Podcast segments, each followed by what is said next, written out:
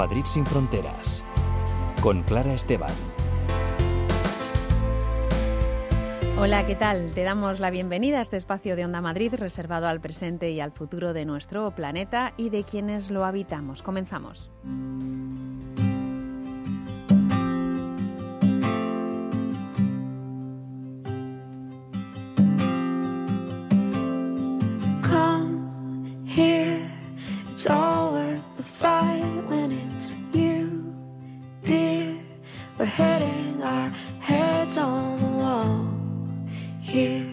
Informe anual de Amnistía Internacional sobre el año 2022 nos advierte de que los derechos humanos conquistados se pueden perder si no estamos alerta. Lo hace con ejemplos que nos llevan a Irán, Afganistán, Estados Unidos o Polonia.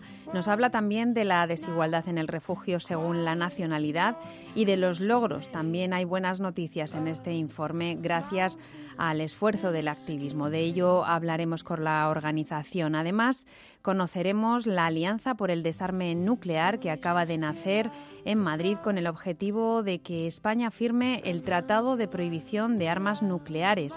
También en nuestro programa de hoy hablaremos con la Federación de Asociaciones Protectoras de Animales de Madrid sobre lo que ocurre cuando una raza de perros se pone de moda, las consecuencias de convertir a los animales en un capricho que se elige por estética y finalmente, desde Economistas sin Fronteras nos recordarán que este año se cumple el décimo aniversario del derrumbe de Plaza Rana en Bangladesh, en el que murieron 1.130 personas y que puso al descubierto la explotación en la industria textil.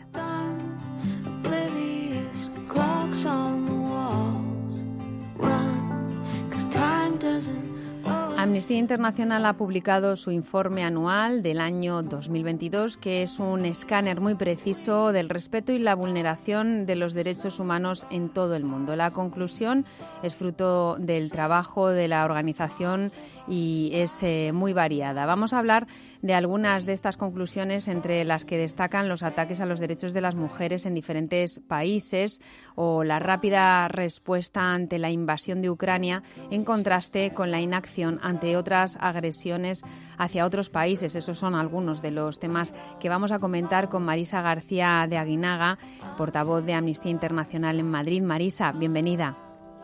Hola, muchas gracias. El informe recoge las situaciones denunciadas de violación de derechos humanos, las malas noticias, pero también las buenas, los logros. ¿Qué nos cuenta este informe, Marisa? Pues mira, Amnistía Internacional ya sabéis que investiga durante todo el año y en este informe se recopila esta información de vulneraciones de derechos humanos en 156 países del mundo, de los 195 que hay, pero sobre todo también refleja todos los esfuerzos de la sociedad civil, entre ellos Amnistía Internacional, por cambiar esta situación. Entonces eso también nos parece muy importante eh, bueno, pues que sepamos que este informe es muy completo. Mm. En el ámbito internacional tenemos muchos asuntos, eh, pero destaca obviamente la guerra de Ucrania que nos ha ocupado pues eh, durante todos estos estos meses y que nos lleva a una reflexión la del doble rasero que ponéis bueno pues subrayáis en este informe sí Clara fíjate es que hasta la guerra de Ucrania en realidad había un único rasero era dejar que se violaran los derechos humanos sin que pasara prácticamente nada, ¿no? Por ejemplo, en la guerra de Siria, ¿no? En, cuando hablamos de doble rasero en Amnistía Internacional estamos hablando de, hipocresía. Es decir, por un lado, eh, ahora cuando ha habido la invasión de Ucrania por parte de Rusia, ha habido un aspecto muy positivo, que es que por fin gobiernos de Occidente se han puesto de acuerdo en materia mm. de refugio, se han puesto de acuerdo en cuanto a enfrentar esta agresión, eh, declarar que se cometían crímenes de guerra, y abrir una causa por este tema en la Corte Penal Internacional. Se han admitido más de 8 millones de personas eh, de Ucrania en todos los países de Europa. ¿no? Entonces, eso es muy positivo. Por fin eh, se, han, se han hecho cosas. ¿no? Entonces, el discurso que, que no podemos gestionar la llegada de refugiados realmente ha quedado desmentido con Ucrania. Hmm. Pero ¿qué pasa? Que esto solo está pasando para Ucrania. Los otros 100 millones de desplazados pues no llegan a Europa o se les cierran fronteras, ¿no? Por eso hay esta hipocresía, este doble rasero, unos estándares de derechos humanos para Ucrania, pero eh, no existe para otros países y pensamos desde la Amnistía Internacional que esto tiene componentes claramente racistas. Hmm. Mm. Esto ha sido denunciado por muchas organizaciones, ese sesgo racista a la hora de dar acogida a refugiados que proceden, recordemos, de situaciones similares. Estamos hablando de gente que huye de mm. la guerra, como ocurre pues desde otros eh, continentes, desde otros lugares, guerras, violencias. Eh, la propia la integridad de su, su propia integridad eh, física está en peligro pues eh, y que proceden de, de, todos los continentes. Claro, fíjate que, que, actualmente en el 2023 hay 57 guerras activas, ¿vale? Normalmente hay entre 50 y 60 al año. Bueno, y es que nos preocupa, y en este informe también hablamos de esto, de estos conflictos olvidados, que son muy sangrientos, como puede ser el de Siria, que lleva 12 años en guerra y sigue habiendo pues 5.000 muertos al año, que hay más de 100.000 personas encarceladas, que el 70% de la población requiere asistencia para sobrevivir, según Naciones Unidas, o también la guerra de Yemen, ¿sabes? Que, mm. que es una situación también más de 20.000 muertos al año, o Myanmar, Pakistán, o sea que nuestros escuchantes podrán buscar en este informe información de todos los países del mundo que están reflejados. Mm. También en este informe se habla del derecho a la protesta, de lo que mm, está ocurriendo, ¿no? Con, con estas, con las movilizaciones en todo el mundo, ¿no? El miedo a salir a las calles. Justo, es que se ha visto sobre todo desde la COVID que la protesta pacífica realmente agrupa a mucha gente. Entonces muchos estados tienen miedo a estas protestas, ¿no? Y sabemos que, esta protesta pacífica es la gran herramienta de la sociedad civil. Entonces, mm, fíjate que en nuestro informe reflejamos que no solo se está reprimiendo en, países como, como China, que, es, que ha cerrado más de 100 ONGs, o como mm. Rusia, que ha encarcelado a 20.000 personas, o como México, que ya bueno lleva más de 13 periodistas asesinados, ¿no? sino que también está afectando a democracias. Sí. O sea, en, en Gran Bretaña y en Australia bueno, se ha dado poder a la policía para que cancele protestas ruidosas. Y en España también recordemos, fíjate que la ley Mordaza, eh, bueno, no se ha podido cambiar con todas las necesidades que había de cambio, eh, pues en España nos ha, ha, sido una oportunidad perdida el cambio en este año que no se ha conseguido. Sí, finalmente no salió adelante eh, la rescisión de esta, de esta ley, eh, mm. recordemos. sí, se, sí hubo un intento por parte del Gobierno, pero no, pero se, no salió con los votos a favor que necesitaba. Mm. y el, el, uso de la fuerza en estas manifestaciones pacíficas, estamos hablando de una herramienta imprescindible para el el sostenimiento de la democracia, para la salud de las democracias, el derecho a la manifestación eh, pacífica de, la, de, los eh, ciudadanos, ¿no? Eh, esto es lo que también se señala.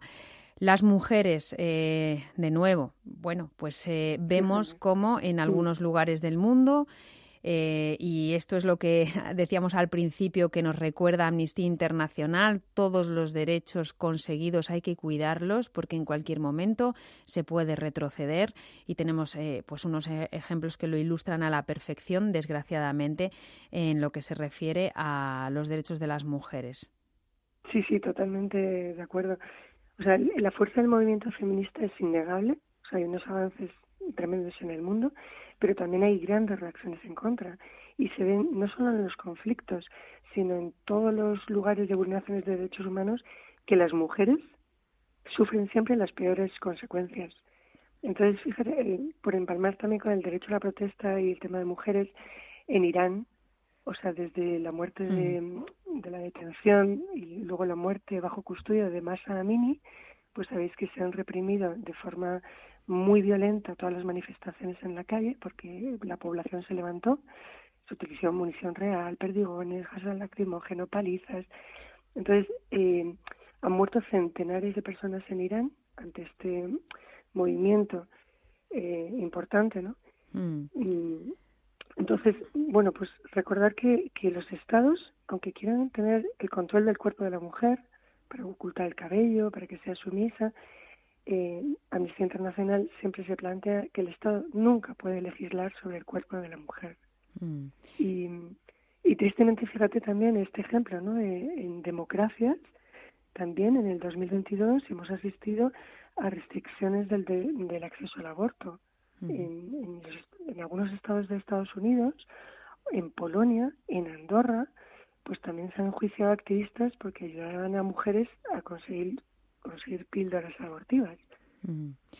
Estos son ejemplos clarísimos y, por otro lado vemos la fuerza de esas mujeres que siguen, incluso en contextos tan complicados como, como Afganistán o Irán, eh, manifestándose, poniendo en peligro, bueno, pues también su, su, vida o su, o su, libertad, ¿no? Porque son detenidas, eh, cuanto menos detenidas. Eh, y, vemos esa, esa fuerza, ¿no? del activismo y de la necesidad de conquistar derechos o por lo menos que no, que no sean arrebatados, pero también Estados Unidos, como decías, muchos eh, estados o Polonia, Andorra, eh, con el derecho al, aborto. Eh, y, esto respecto a las mujeres, con el colectivo LGTBI, también en vuestro informe reflejáis bueno, pues lo que ha ocurrido, ¿no? los, los grandes avances, pero también siguen problemas, siguen los problemas con la diversidad sexual o la identidad de género en muchos países. Sí, sí, sí, lo has explicado muy bien porque hay países que afortunadamente están incorporando legislación que asegura igualdad, acceso a los derechos del colectivo LGTBI, pero también hay enormes resistencias, ¿no? Por ejemplo, hemos visto el gobierno de Uganda que ya quiere criminalizar con años de cárcel a todo aquel que hable de homosexualidad o que, bueno, pues que exponga abiertamente su homosexualidad. Y nos preocupa en Amnistía Internacional que hay muchos estados que aplican la Sharia, ya sabes, como Irán, Arabia Saudí o Yemen, en Nigeria, por ejemplo, y, y allí se está utilizando la pena de muerte para personas homosexuales. En nuestro informe vienen casos, ejemplos, nombres, todo, y, viene bien documentado y eso es un aspecto muy preocupante. Mm. Vamos a fijarnos un poquito, si te parece, Marisa, en eh, lo local, en lo, en lo nuestro, ¿no? En el territorio español, que también tiene, bueno, pues eh, su análisis en este informe relativo al 2022. ¿Qué elementos destacamos en cuanto a los derechos eh, humanos aquí en, en España? Vale, nuestro informe recoge también todo lo que ha pasado en España y nos preocupan algunos elementos de impunidad porque no se ha llegado a conclusiones, ni se ha investigado, eh, ni se ha llegado a verdad, justicia y reparación. Esto, por ejemplo, en el caso de las muertes de más de 35.000 personas mayores en residencias, ¿os acordáis durante la COVID? ¿no? Entonces, durante el estado de alarma, realmente no se han investigado, las comisiones de investigación de las comunidades autónomas se han cerrado y no ha habido una comisión de investigación nacional que haya dado pues luz, verdad, como digo, y, se han, estudiado esos protocolos ¿no? restrictivos en los que no se podía trasladar a personas mayores a hospitales. Entonces se han quedado muchas familias y muchas personas sin saber, mm, bueno, realmente qué, qué obligación tenía aquí el Estado y cómo se ha respondido. ¿no? Eso es uno de los casos, pero es que tenemos también el tema del espionaje, por ejemplo, de la tecnología del caso Pegasus, ¿Os acordáis que, ha habido teléfonos infectados, ¿no? De líderes políticos, líderes sociales, y no ha habido investigaciones que hayan llegado a término. Mm. Esto también es un aspecto preocupante. Mm. Ha habido abusos de la ley Mordaza y como ha sido una oportunidad perdida, ¿no? Ese cambio en la ley Mordaza.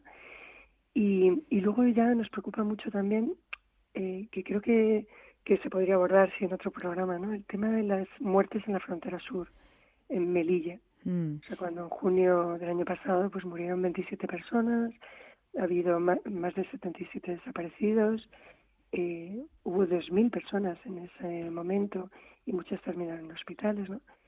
Pues ese, eh. ese es un tema de impunidad muy serio, muy grave que tenemos que afrontar. ¿no? Y del que pronto se va a cumplir aniversario, así que lo, lo, mm. hablaremos con Amnistía Internacional qué, eh, qué es lo que ocurre, cómo, cómo, cómo ha quedado, como dices, sin investigar pues este, este caso de las eh, muertes mm. en, Melilla de 27 personas y, y, también muchos eh, desaparecidos. Por tanto, Marisa, es la impunidad lo que, lo que mm, más preocupa a la organización Amnistía Internacional aquí en, en España. Sí, sí, en todos estos ejemplos que hemos ido poniendo, ¿no? Mm. Y también nos preocupa la insuficiente protección en algunos derechos básicos, como es el derecho a la sanidad y a la vivienda. Mm. Porque, fijaos, hemos estado mucho en las calles, ¿no? Comentando que en España solo eh, se destina el 14%, por ejemplo, a la sanidad eh, primaria, a la atención primaria, frente al 25% de lo que indica la OMS. Entonces, y este porcentaje de 14% es en todo el Estado, pero si miramos la Comunidad de Madrid es que es el 10%. Y eso evidentemente va a traer un deterioro de esta sanidad pública que ya se está viendo atacada, ¿no? Y, eso también se, se dice en nuestro informe. O sea, son temas de impunidad, pero también temas de dejar hacer, eh, o sea, dejar pasar y no poner el acento en aquellos aspectos que son absolutamente relevantes para la población. En cualquier caso, también como decíamos, en este informe, bueno, pues se, quiere poner el acento eh, igualmente en eh, los avances, en las noticias positivas, eh, Marisa, y hay una necesidad también de seguir adelante, de que pues nos, la, sociedad civil también se movilice para, para conquistar y para no dejar retroceder, hacer retroceder estos derechos, ¿no? Es muy importante que, nos impliquemos todas y todos. Eso es, justamente. Yo creo que el informe de Amnistía Internacional 2023 eh, hace mucho hincapié también en las buenas noticias, ¿no? en esta movilización de la sociedad civil que permite cambiar las estructuras, que permite que personas que han estado eh, o que están en la cárcel por motivos de su pensamiento, no por un, un delito, pues que puedan salir, en fin, hay muchas buenas noticias eh, que yo creo que, tenemos que saber, que contar, que desde Amnistía Internacional intentamos contar.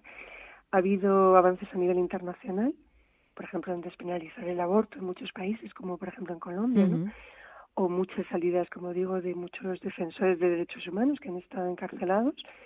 Eh, pues se ponen ejemplos concretos, ¿vale? En Guatemala, en Sudán del Sur, en fin. Y hay países que han abolido por fin la pena de muerte, como Kazajistán, como Papúa Nueva Guinea, y esto es muy importante. Y también ha habido avances en España, o sea, ha habido unas leyes en, en el último año importantes, como el CSI, la ley trans, la ley del aborto, la ley de vivienda, la ley de memoria democrática, pero no podemos quedarnos aquí, hay muchas cosas que aún hay que cambiar, que aún están en el tintero, por ejemplo en España nos falta abordar la ley de bebés robados o la ley contra la trata de personas y por eso tenemos que seguir todos con el activismo, como cada uno como vea. Bueno, y en este programa lo seguiremos contando siempre de la mano de Amnistía Internacional, Marisa. Qué bien, pues cuánto me alegro, Clara, que estéis ahí. Muchas gracias por vuestra colaboración.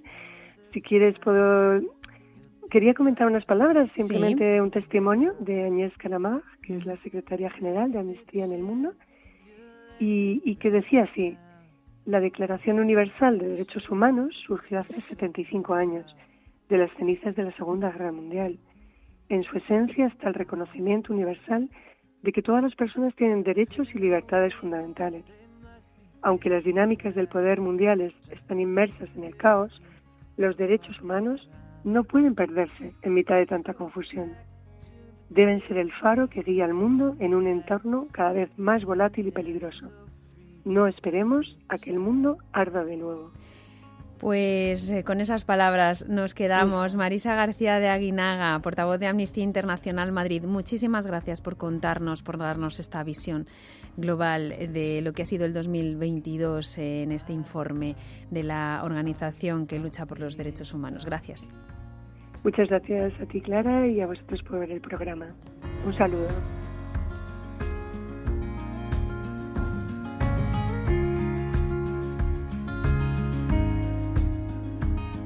Just say to me, you'll lie awake this time. You'll watch me sleep straight through the night. No more dreams must I sacrifice. My heart is safe. You're guarded with your light.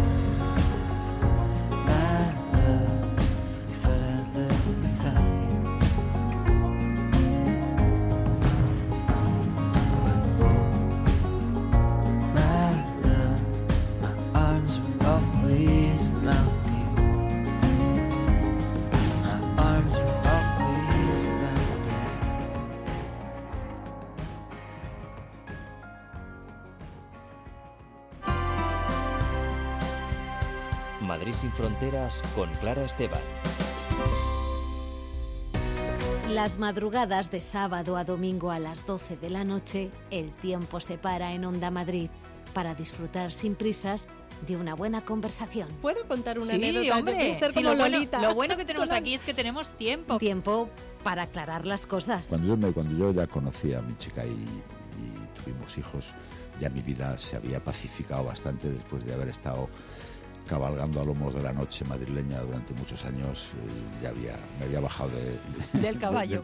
Sí, bueno, no, no me entendáis mal. Porque la radio es el medio más adecuado para disfrutar del placer de charlar. Ha sido un placer, Un la placer. charla que hemos mantenido. La regadera, ver qué nombre más me ha indicado para Buñuel y todo esto. Muy surrealista, ¿verdad? La regadera, algo más que una entrevista, con Isabel García Regadera, en Onda Madrid.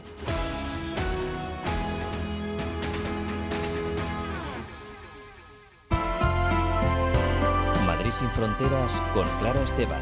En el 101.3 y el 106 FM. Onda Madrid.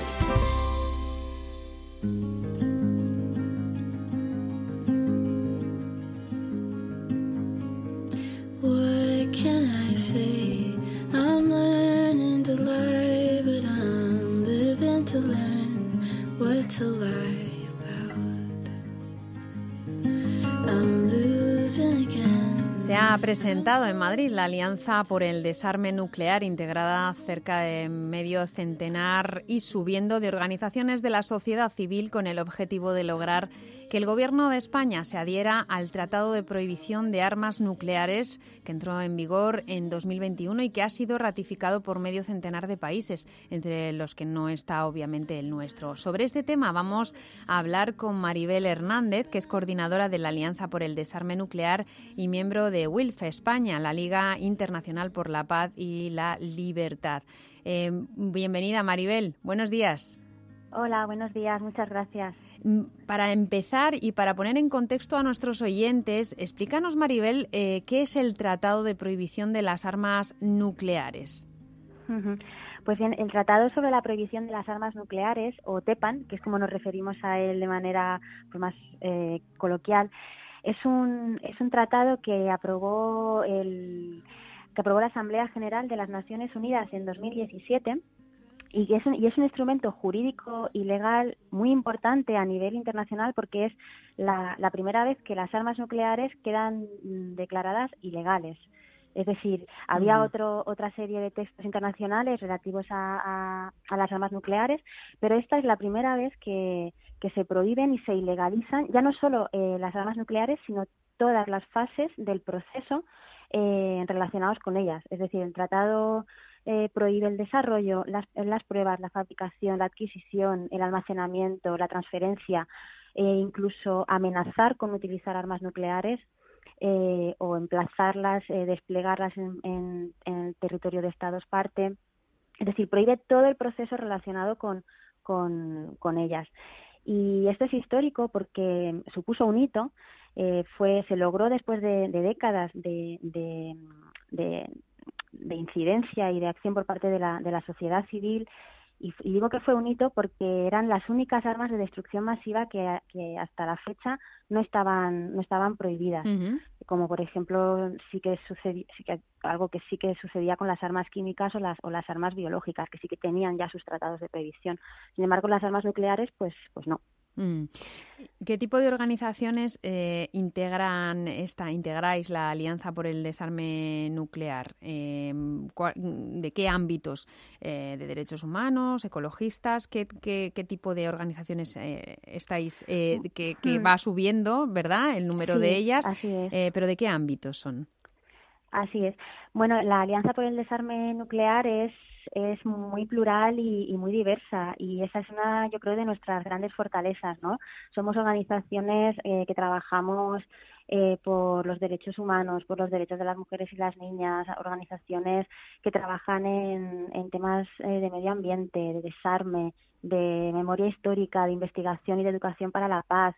Es decir, mm, refleja muy bien eh, la diversidad de organizaciones que componen nuestra, nuestra red el hecho de que el, problema de las armas nucleares nos incumbe eh, a muchos niveles, ¿no?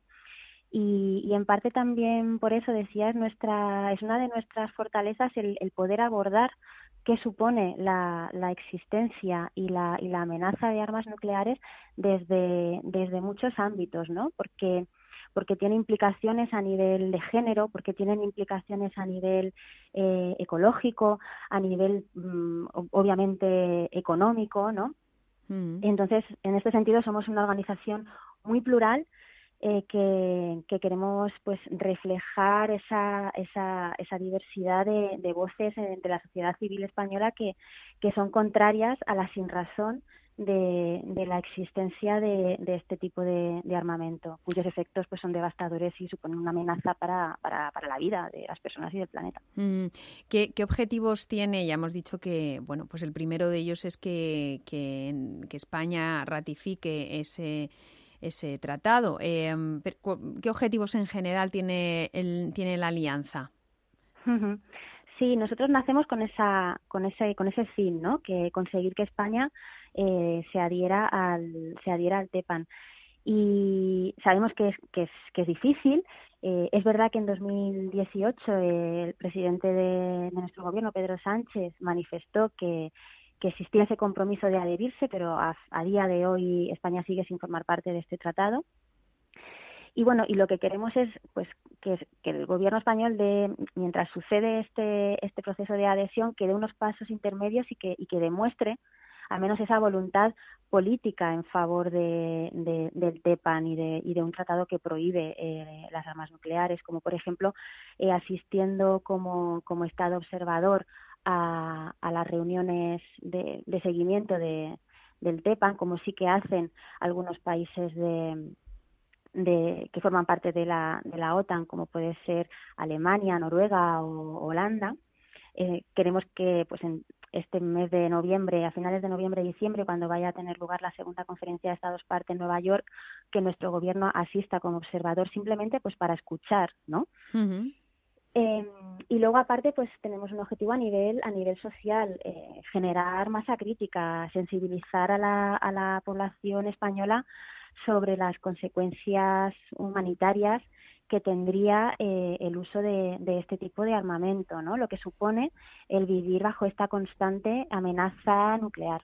Mm, eh, respecto a esta sensibilización de la que, de la que hablas, eh, claro, es un tema que, se aborda o que sale quizás en este momento con la invasión de, Ucrania por parte de Rusia, pues está más latente, está más, más en, eh, de actualidad el tema de las eh, armas nucleares o, o de los peligros, ¿no? Mm. De, de, la- lo que lo que se refiere a lo nuclear. Eh, Mm. eh, ¿Contaría con el respaldo de la sociedad española este, esta firma del tratado? Sí, de hecho, em, la, la campaña internacional para la abolición de las armas nucleares, ICANN, que es una plataforma, una, una coalición internacional que trabajó y que, y que consiguió en 2017 el Premio Nobel de la Paz por sus esfuerzos para lograr el tratado, en 2021 eh, encargó unas encuestas eh, a nivel europeo, ¿no? de diferentes países de, Europa sobre el sobre el apoyo de la sociedad civil, de la, de la ciudadanía de esos países al TEPAN, ¿no? Mm. Y, y el apoyo es mayoritario, no solo en España, sino, sino en, en, en- toda Europa. En España, por ejemplo, el 89% de la, de la población desea que, que nuestro gobierno se, se adhiera al TEPAN. Es verdad lo que comentabas, que la, la, la guerra de Ucrania ha puesto como en, en, en primer plano la existencia de estas armas, en las que pro- probablemente hasta antes de, de que, de que el gobierno de Putin comenzara a amenazar con utilizarlas y con, y con utilizarlas en caso de que cualquier otro país eh, se, inter- se interpusiera o atacara a Rusia, ¿no? Era como algo que pensábamos que formaba parte de- del pasado, nos parecía como impensable, ¿no? Que Sí, se- de la Guerra Fría, ¿no?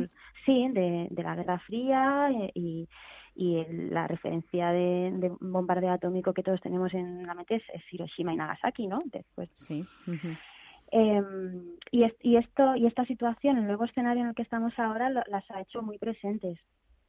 Eh, decía que el 89% de la población española en 2021 eh, apoyaba la adhesión al TEPAN y, y casi el 80% eh, consideraba que España debía de ser uno de los primeros países en, en- de Europa en, en adherirse.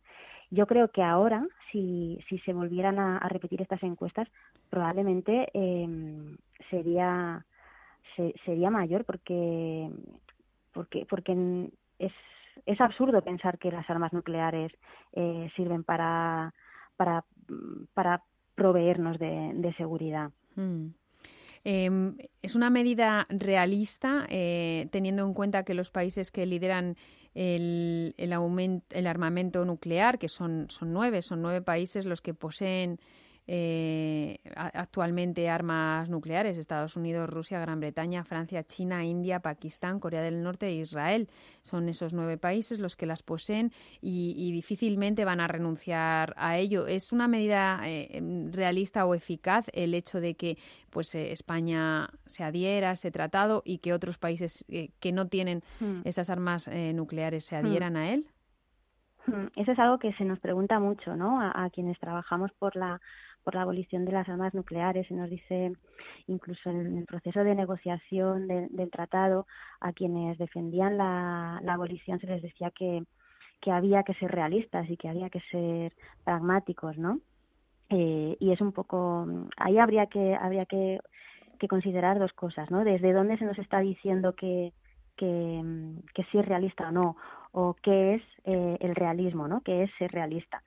Eh, para nosotros la realidad es que la, la existencia de este armamento y su utilización como, eh, como argumentario para, para la seguridad es, es, mm, viene de- desde una concepción de, del poder basada en, en, en, en la, en, la, en la fuerza y en, en, el- en lo militar y en, en, la, en la violencia y en la, y en la guerra, ¿no? Es como que las armas y la guerra son los garantes de la seguridad. No hay que olvidar que las armas nucleares son, son instrumentos simbólicos de proyección de poder, Mm. ¿vale? Y, y los países que, que no las tienen, los- la- la- las quieren tener para convertirse en países como importantes en el escenario internacional, ¿no? Y los que las tienen no quieren dejar de tenerlas. Por ejemplo, ahora con la, con la, eh, estos días en la, el G7 en Hiroshima se condena que, que Rusia las tenga y amenace con utilizarlas, pero no se condena la, la tenencia de armas nucleares. Y lo que tenemos que, que decir es que mm, no es realista pensar que hay unos, unos, unos gobiernos que son los buenos o los responsables y otros que, que son y son los que nos protegen. Mm. Vale, entonces la, sí. Sí, no, y la- estaba pensando en la, en, la, en la pregunta también a la inversa. ¿Por qué los países que no las tienen están, no, no están todos eh, adheridos al Tratado de Sí. Prohibición de las Armas Nucleares? Porque, claro, esto tendría también más sentido, ¿no? Lo- aquellos Hmm. que no las tienen, que no las tenemos, pues que Hmm. eh, nos posicionemos eh, claramente, eh, porque estamos en, en inferioridad, Sí. digamos, en, esas, en esos equilibrios de poder, estamos en, en, la en una postura vulnerable, ¿no? Sí, mira, cuando se estaba negociando el tratado, los países, eh, Estados Unidos, por ejemplo, fue muy activo, muy activo en el boicot al tratado. O sea, es, a los países que las tienen no les interesaba en absoluto. Eh, no es que lo ignoraran y consideraran que esto era una cosa de, de ilusos o de soñadores, ¿no? Es que hicieron eh, campaña eh, y, dedicaron muchos esfuerzos a que, a, que, a que no saliera. Y cuando el tratado iba a entrar en vigor, cuando estaba a punto de conseguir las 50 firmas para su entrada en vigor, eh, hubo in, intentos constatados y, y que, que, publicaron, que se publicaron en, en, en la prensa americana de, pues, como decía, como de por parte de la entonces la administración de, de Trump para, para disuadir a, a, esos países tan pequeñitos e insignificantes, ¿no? Como podía ser, pues ahora mismo no recuerdo, pero países muy pequeños que con su con su firma, con su ratificación consiguieron que este tratado entrara en vigor. Hay, hay constancia, esto forma parte todo de un proceso, ¿no? Uh -huh. O sea, hace tre hace pues hace unos años cuando se empezó a negociar se decía que, que eran unos hippies y que y la palabra prohibición de armas nucleares ni siquiera estaba como en el imaginario, ¿no? Y sin embargo se logró este tratado. Sí. Lo que, de lo que hay constancia es de, cuan, de, que cuando se ha conseguido un tratado de prohibición de, de estas armas, es una herramienta mmm, eh, súper clave que nos ayuda a estigmatizarlas. O sea, hoy en día ningún país se jacta de, de tener armas, armas químicas o armas biológicas, ¿no? Es el primer Y- paso para, para la desaparición Exacto, total de las armas nucleares. El hecho de que ya haya un tratado, de que exista ese, ese tratado, de que Hmm. haya 50 países que lo hayan Ujú. ratificado y que pueda haber otros más que se, que se unan a él, eh, son, son pasos que se van dando adelante y que en un futuro, entiendo, pues podrán presionar a las grandes potencias que, que las poseen para eh, realizar un proceso de, desarme.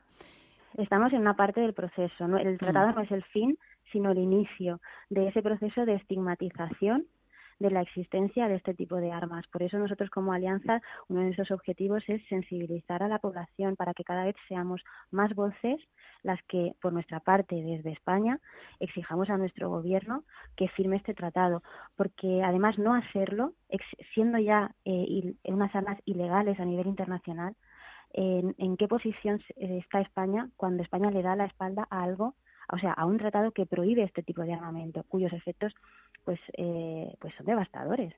Y, y no hacerlo, y, o sea, firmar el tratado creo que también es un, un, un, una, un deber ético y moral para con las víctimas que han sufrido los bombardeos y los, y los ensayos nucleares. Pues ha nacido la Alianza por el Desarme Nuclear. Eh, Maribel Hernández es coordinadora de esta alianza y miembro también de WILF España, la Liga Internacional de Mujeres por la Paz y la Libertad. Entiendo que tenéis, bueno, pues eh, ya mucha documentación para aquellas personas que quieran saber más eh, sobre, sobre todo esto, que ya, eh, bueno, pues pueden acudir, ¿no? A esas Sí. fuentes de información para, para saber más sobre la alianza. Sí, en nuestra página web desarmenuclear.org, ahí encontrarán toda la información. desarmenuclear.org. Maribel Hernández, muchísimas gracias por contárnoslo en Madrid sin fronteras. Gracias a vosotros por contar con nosotras. When you're high, I'll take the lows. You can ebb and I can flow. And we'll take it slow. And grow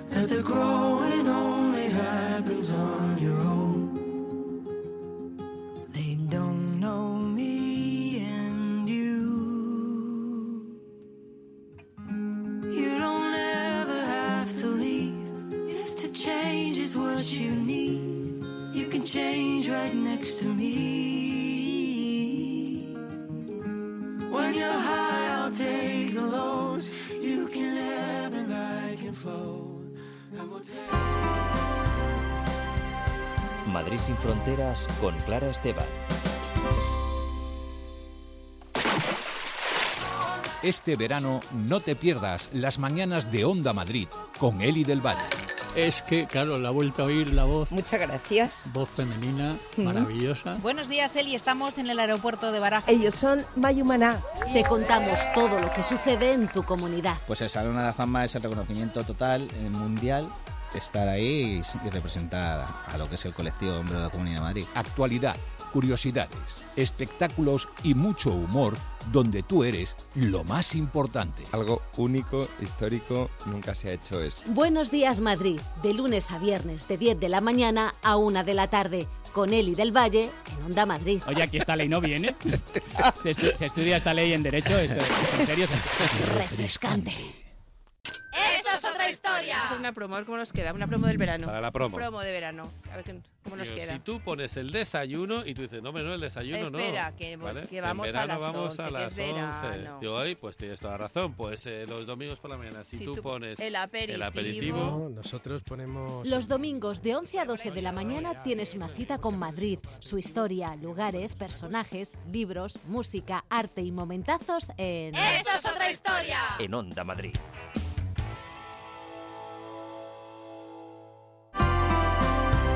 Madrid sin fronteras con Clara Esteban. Onda Madrid.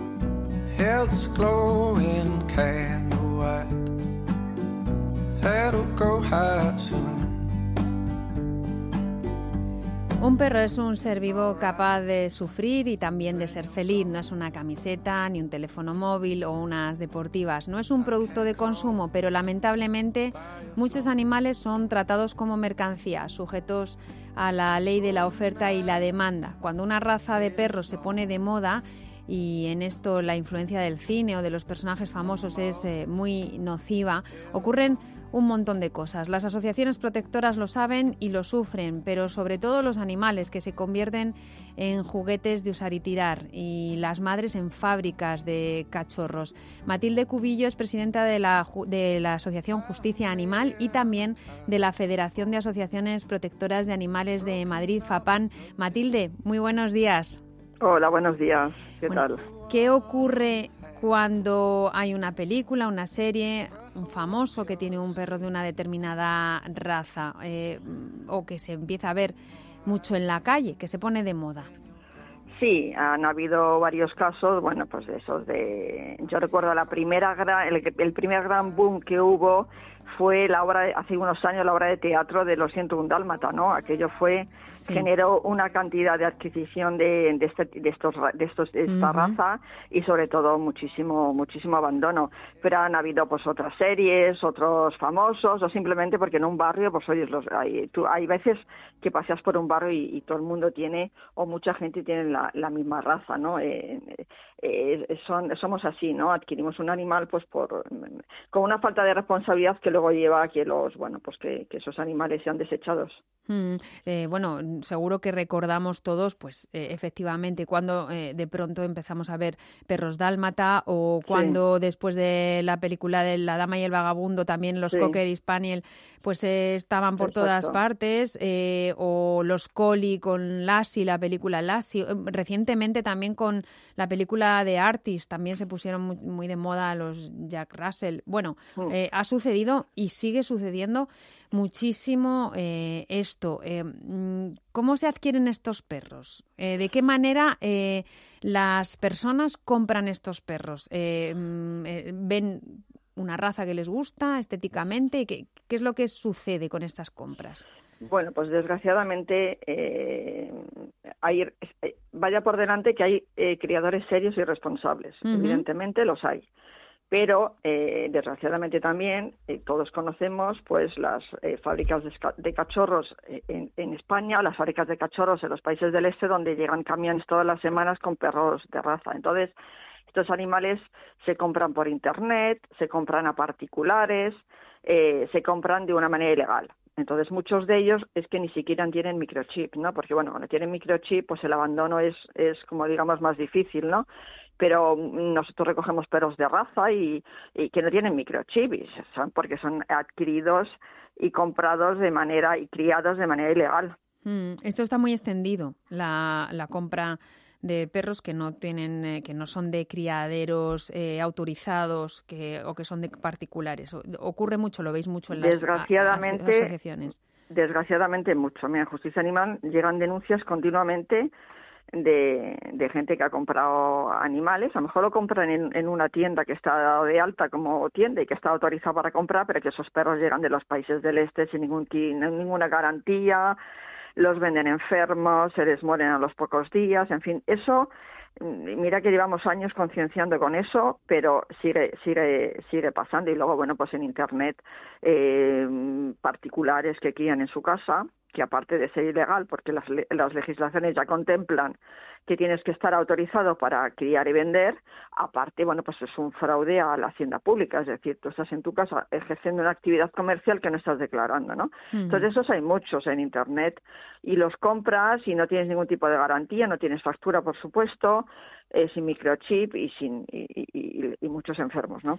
Claro, eh, ya hay, eh, como tú dices, eh, unas leyes en vigor que regulan eh, ciertas actividades, pero también tenemos la ley de bienestar animal que va a entrar en vigor eh, en, en- en un, en un plazo, en- a medio plazo, a corto Sí. plazo, y que em, va a mejorar la situación. Ahí eh, específicamente sobre este tema, eh, bueno, pues eh, algunas medidas que vayan a mejorar esto. A ver, la ley de bienestar animal, hay muchas legislaciones ya que contemplan muchas cosas que contempla la ley, pero lo bueno de la ley de bienestar animal, bueno, es que tiene muchísimas más cosas, pero que va a unificar las 17 leyes de, la de las comunidades autónomas, ¿no? Es verdad que la Comunidad de Madrid especifica que no se pueden anunciar en, en portales de estos de compraventa ni eh, gente que no sea tenga un número de núcleo zoológico o un número de criador. Pero todos estos portales que son nacionales, pues Claro. les cuesta mucho solo regular para Madrid. Entonces, bueno, es verdad que, por ejemplo, en este tema que estamos hablando hoy, sí que va a regular a nivel nacional eh, la compra y venta por Internet. Entonces ya sí que es verdad que todos estos portales van a tener que adaptarse y cuando tengan un anuncio de, de venta de cachorros, eh, o de cualquier especie, ¿sabes? De animal, tendrán que tener eh, su número de criador, su número de núcleo zoológico, etcétera. Entonces eso yo creo que va a ver que todo cuesta adaptarse, ya sabemos, pero que eso va a ayudar muchísimo a todos estos portales donde hoy en día pues tú crías con tu perra o ya está, pues lo pones a la venta y, y punto pelota y ya está. Mm. Esto en cuanto a la parte de la producción, y ponemos entrecomillamos esta, esta palabra, pero es que en, hablando eh, de, ciertos casos, la verdad es que se parece más a eso que a, que a otra cosa. eh, en, cuanto a la cría de, de estos animales que se ponen de moda, pero mm, tenemos ejemplos, Mati, de, razas que os estén llegando a las protectoras por haber estado de moda y que en un tiempo, pues, o no se adaptan. ¿Cuáles son los problemas de- de comprar una raza por la estética o porque, bueno, pues porque está, porque se lleva eh, sin pensar en otras cosas? ¿En qué otras cosas hay que pensar y cuáles son las consecuencias que sufrís las protectoras?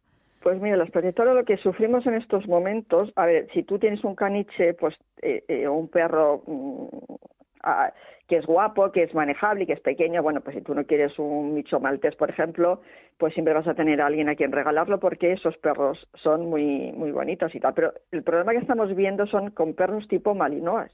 Los perros malinois, los pastores malinois, eh, son perros que utiliza mucho la policía, que hay muchas exhibiciones y que desgraciadamente se han puesto de moda en las familias.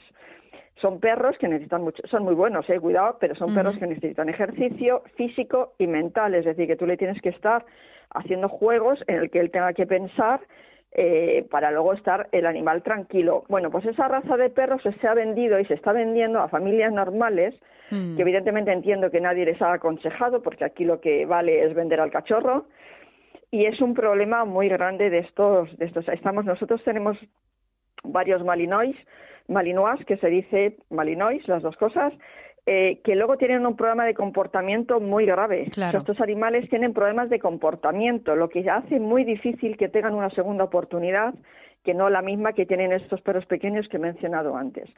Es un verdadero problema el que tienen con estos perros y los potencialmente peligrosos pobrecitos, que luego es difícil eh, también de dar en adopción, se ponen de moda. Claro, se, puso, se pusieron de moda los pitbull, los rottweiler, eh, estas razas de perros eh, sí que hubo un tiempo en los que, en las que se veían muchísimo por las por las calles, luego hubo una alarma eh, con sus consiguientes abandonos, ¿no? una Exacto. estigmatización, bueno, un montón de cosas, ¿no? Sucedieron. Una pena porque son perros mm, buenísimos. El problema es que hay más perros abandonados y además eh, eh, estos, los Pitbull, los American Stanford, eh, los presas canarios, todos estos perros son animales que, que, que se siguen abandonado, abandonando, pero además mm, de una manera bastante alarmante. ¿eh? Nosotros ya hemos comunicado en la Comunidad de Madrid el, control que debe de haber sobre el que cría con estos perros y los vende de manera ilegal, evidentemente, porque están sin identificar y sin nada, porque está siendo está empezando a ser un problema en los centros de acogida. Porque insisto, aunque son perros buenos, eh, pues luego su adopción es más es más complicada por justamente lo que has dicho, ¿no? Esto todo lo que se habla, que son malos, que son agresivos, pues no, no, es así, pero desgraciadamente se están quedando en, en, en, en los centros y se están, digamos, acumulando en los centros. Entonces, esto sí que están dando bastante problemas. Los pobres sufren el abandono y luego sufren en tener que vivir enjaulado, pues a lo mejor muchísimos años o el resto de su vida por la irresponsabilidad de quien cría, la irresponsabilidad de quien compra y la irresponsabilidad de las administraciones que no hacen nada. No olvidemos ese último punto. ¿eh? Hmm. Por lo tanto, eh, ¿cuáles son los consejos? ¿Cuál es la, lo que desde las asociaciones protectoras, que sois las que eh, conocéis perfectamente eh, este problema, y lo, y lo sufrís y, sufrís además, eh, lo sufrís logísticamente y emocionalmente. Eh, ¿Cuáles son los consejos? Eh, siempre eh, la adopción por delante, eso para empezar, pero hay más, ¿no? También en cuanto a la adaptación, en cuanto a los criterios no solo estéticos. Claro, o sea, nosotros siempre recomendamos la adopción, pero no porque queramos recomendar la adopción, sino porque es que al año en España se sacrifican, se matan miles de animales porque no encuentran familia. Es un poco irresponsable estar criando paralelamente y además de manera ilegal, permitirlo, eh, otros tantos miles, ¿no?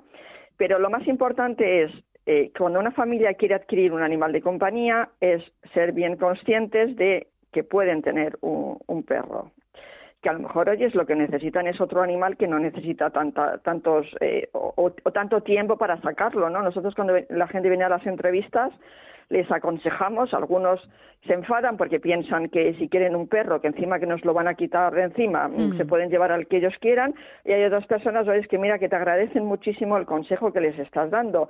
Todas las familias no pueden adquirir el perro que ellos quieren porque les gusta o porque, oye, les ha parecido mono. No, que se dejen aconsejar por las personas que conviven con esos animales, ¿no?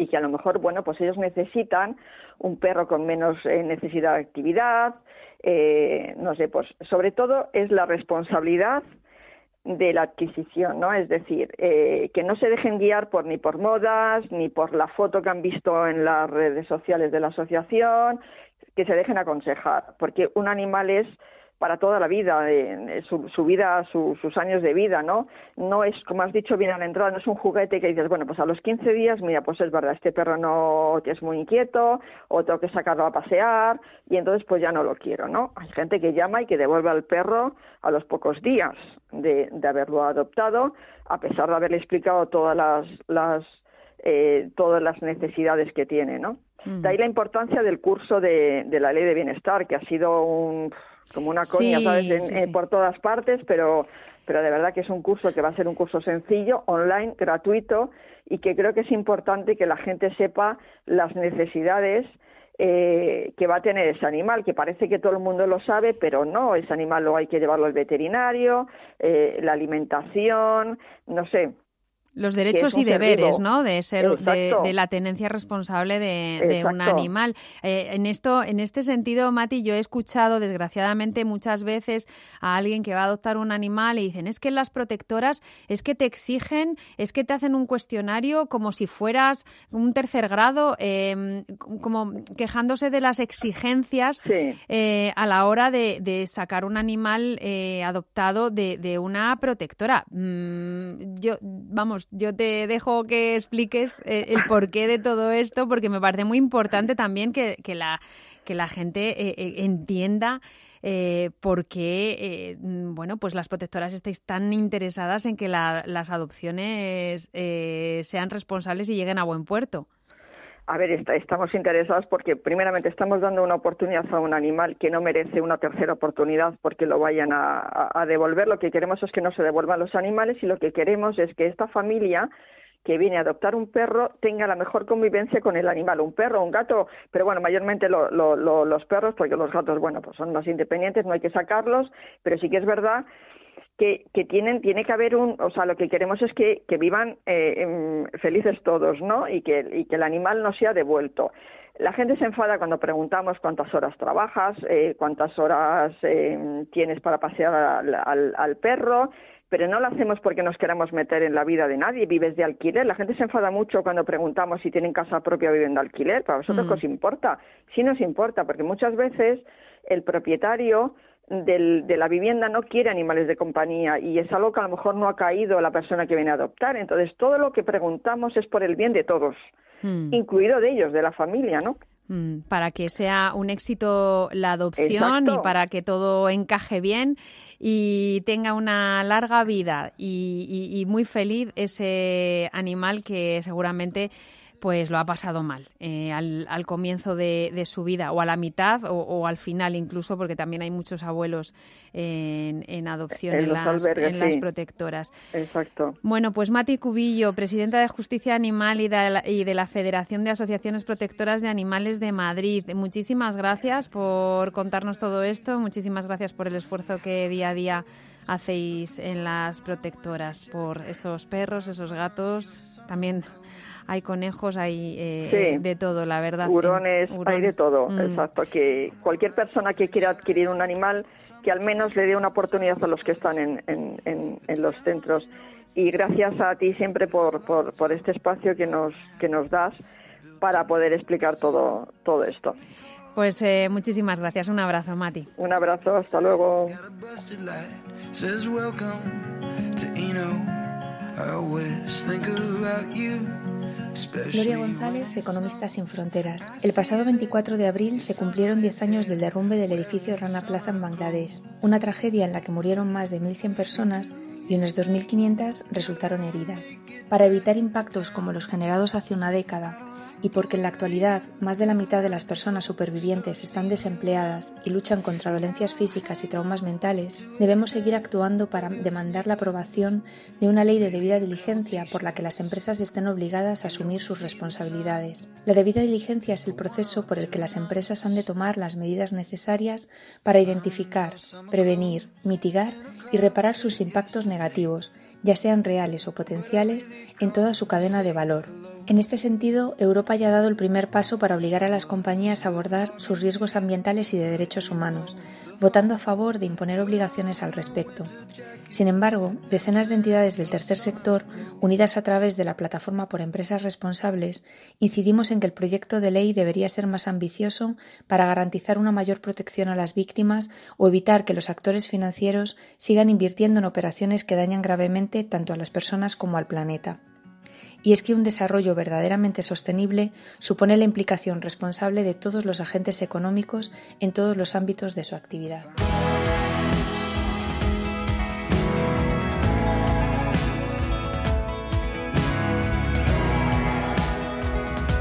Pues así termina nuestro programa de hoy. En la realización ha estado Raquel Cordonier. Gracias por acompañarnos. Que tengas una feliz semana. And then I did, and she was dancing across the room with the lights on her half closed eyes. So then I took another drink and stumbled across to her and said something ridiculous, like a man who'd refused to shine.